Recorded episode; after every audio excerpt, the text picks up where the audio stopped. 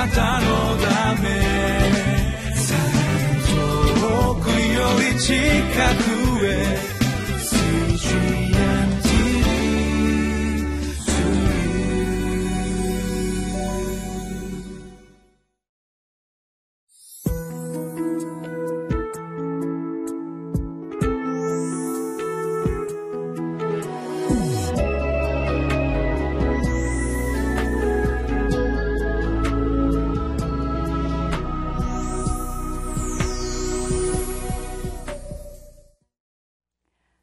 習志野キリスト教会山田泉です。今日は10月22日土曜日です。聖書はホセア書6章の1節から11節をご一緒に学びます。テーマは悔い改めと回復の道は知識が生活につながることというテーマです。今年の今年の夏はオリンピックパラリンピックで湧いた夏でしたね。本当に世界一を争う競技の一つ一つは感動の連続でした。この選手の一人一人がこのような素晴らしい競技を私たちの目の前で繰り広げてくださったその背後には彼らの影の努力そしてしかも的を得た努力がこの優秀な素晴らしい競技へとつながっていたわけです。私たちの礼拝そこに多くの祝福をいただくために私たちは的を得た信仰の歩みがあるかないかの点検が必要ではないでしょうか。今日もご一緒に学びましょう。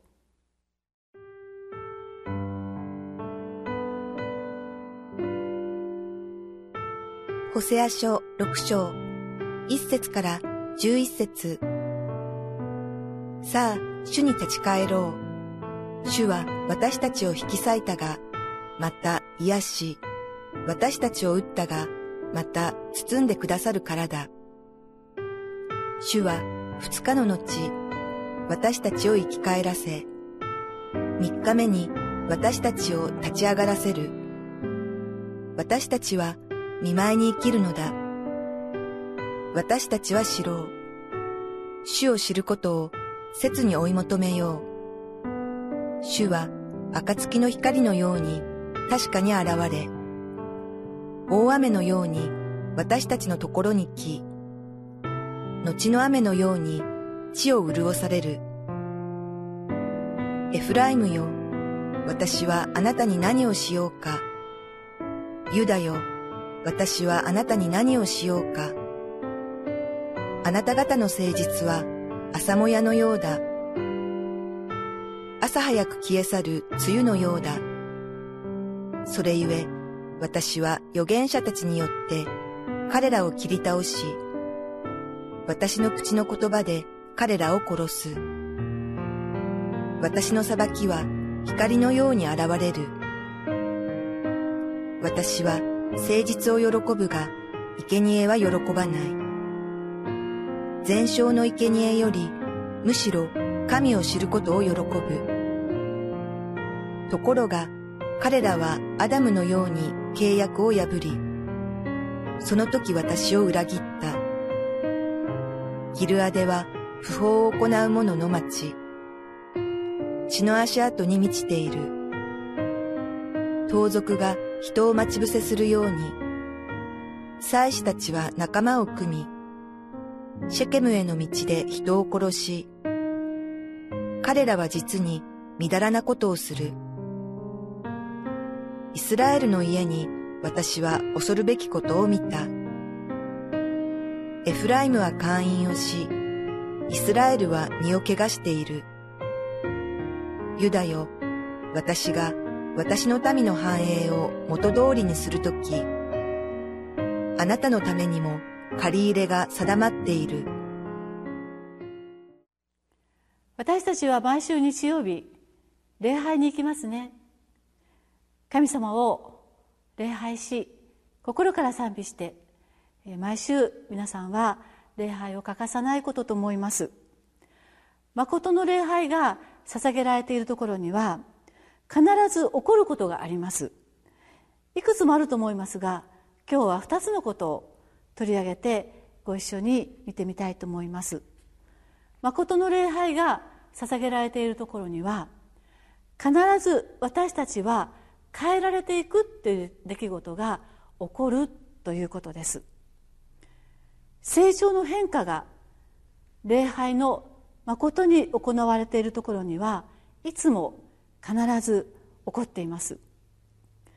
とてもはっきりとそれに傷つくそのような時を体験することもあると思いますね。教えられたメッセージに心が本当に大きく振るわれて今日は何か自分の魂がぐらっと変えられたっていうような分かるような体験をすることもあるとは思いますが大抵の場合は気が付かないであるかもしれません。自分では何の実感もなく、えー、今日も礼拝をと思っているその中にしかしいついつしかああ私は変わったんだなとふと気が付く。そんなことを体験するならばあなたは素晴らしい礼拝をしていると思います。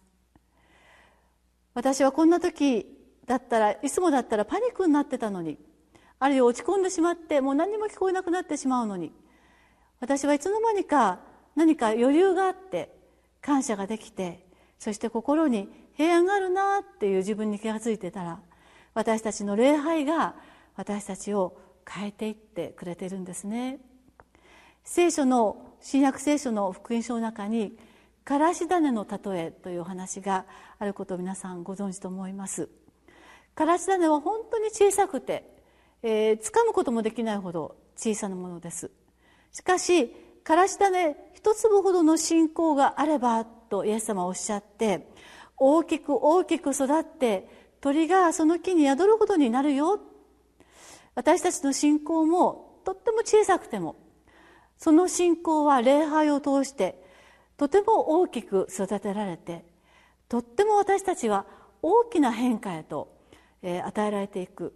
これが神様の約束です。もう一つ礼拝を通して私たちに必ず起こること。それは実を結ぶということです。精霊の実を私たちの人生のあらゆるさまざまな場面で結ばせてくださる。そのようにしてくださるのがまた礼拝です。私は宣教師の先生から以前小さな箱をプレゼントしていただいたんです。嬉しく喜んで開けましたらなんとご飯茶碗が入ってたんです。アメリカの方からご飯茶碗をいただく。ちょっとニコッと思いましたね。でもそのお茶碗の内側にはブドウの絵が描いてあってそこに9つの御霊の実が日本語で書いてあったんですね。早速それを使いましてご飯を食べ終わるとお茶碗の内側の9つの実の字が出てきて、まあ、プチ霊的タイム、えー、愛喜び寛容慈愛ってこういうのが出てきて、えー、そのような時をしばらく楽しんでいました。最近はすっかり慣れてしまって見るの忘れてしまうこともあるんですけどでも本当に楽しいお茶碗で今もお食事をしています。礼拝は誠の礼拝は私たちを変えてくれます。誠の礼拝は私たちの人生に精霊の実を結ばせてくださいます。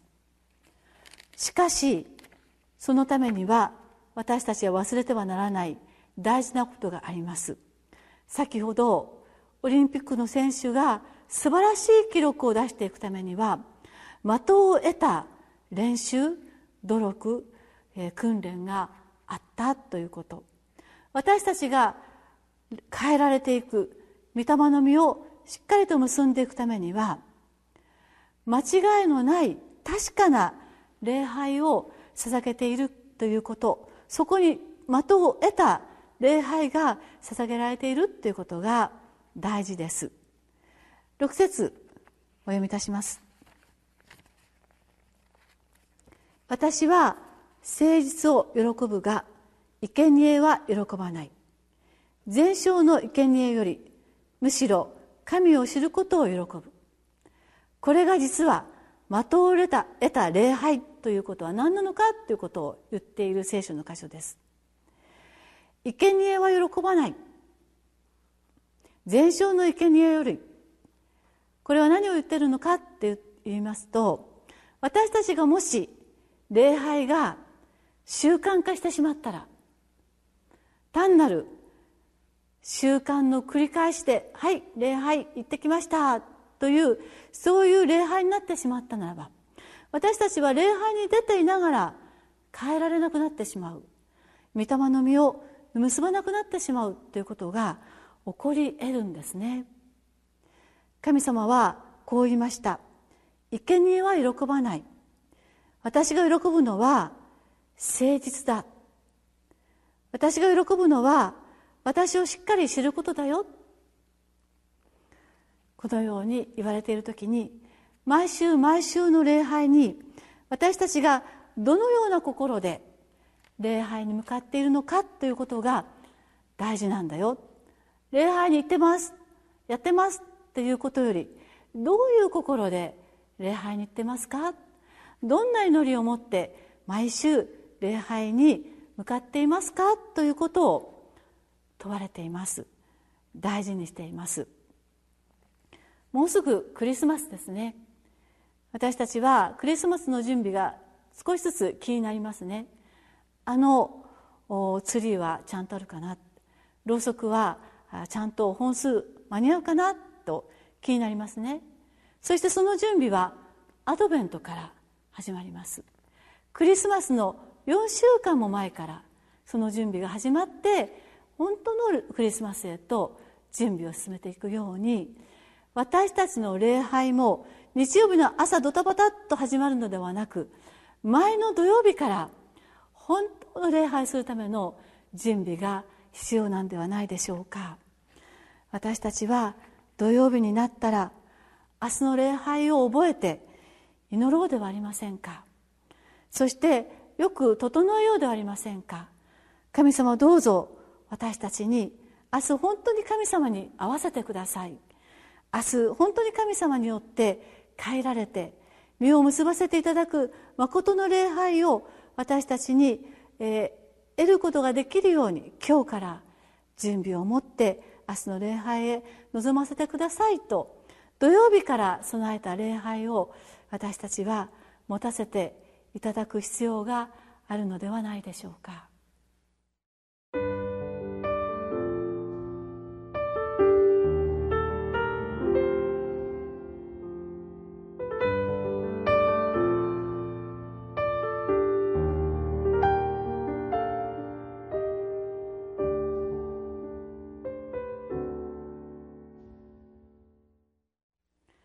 ホセア書のテーマはホセアとゴメルの夫婦の関係を通しての教えでした。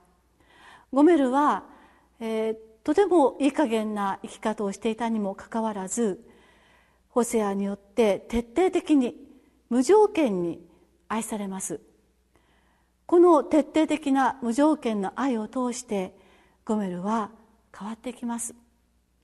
ホセアもまた困難な愛を神様から愛するんだよという課題を与えられてこの愛を通していくために苦労して本当に苦闘して愛する愛を苦労しながらホセア自身がまた変えられてきます。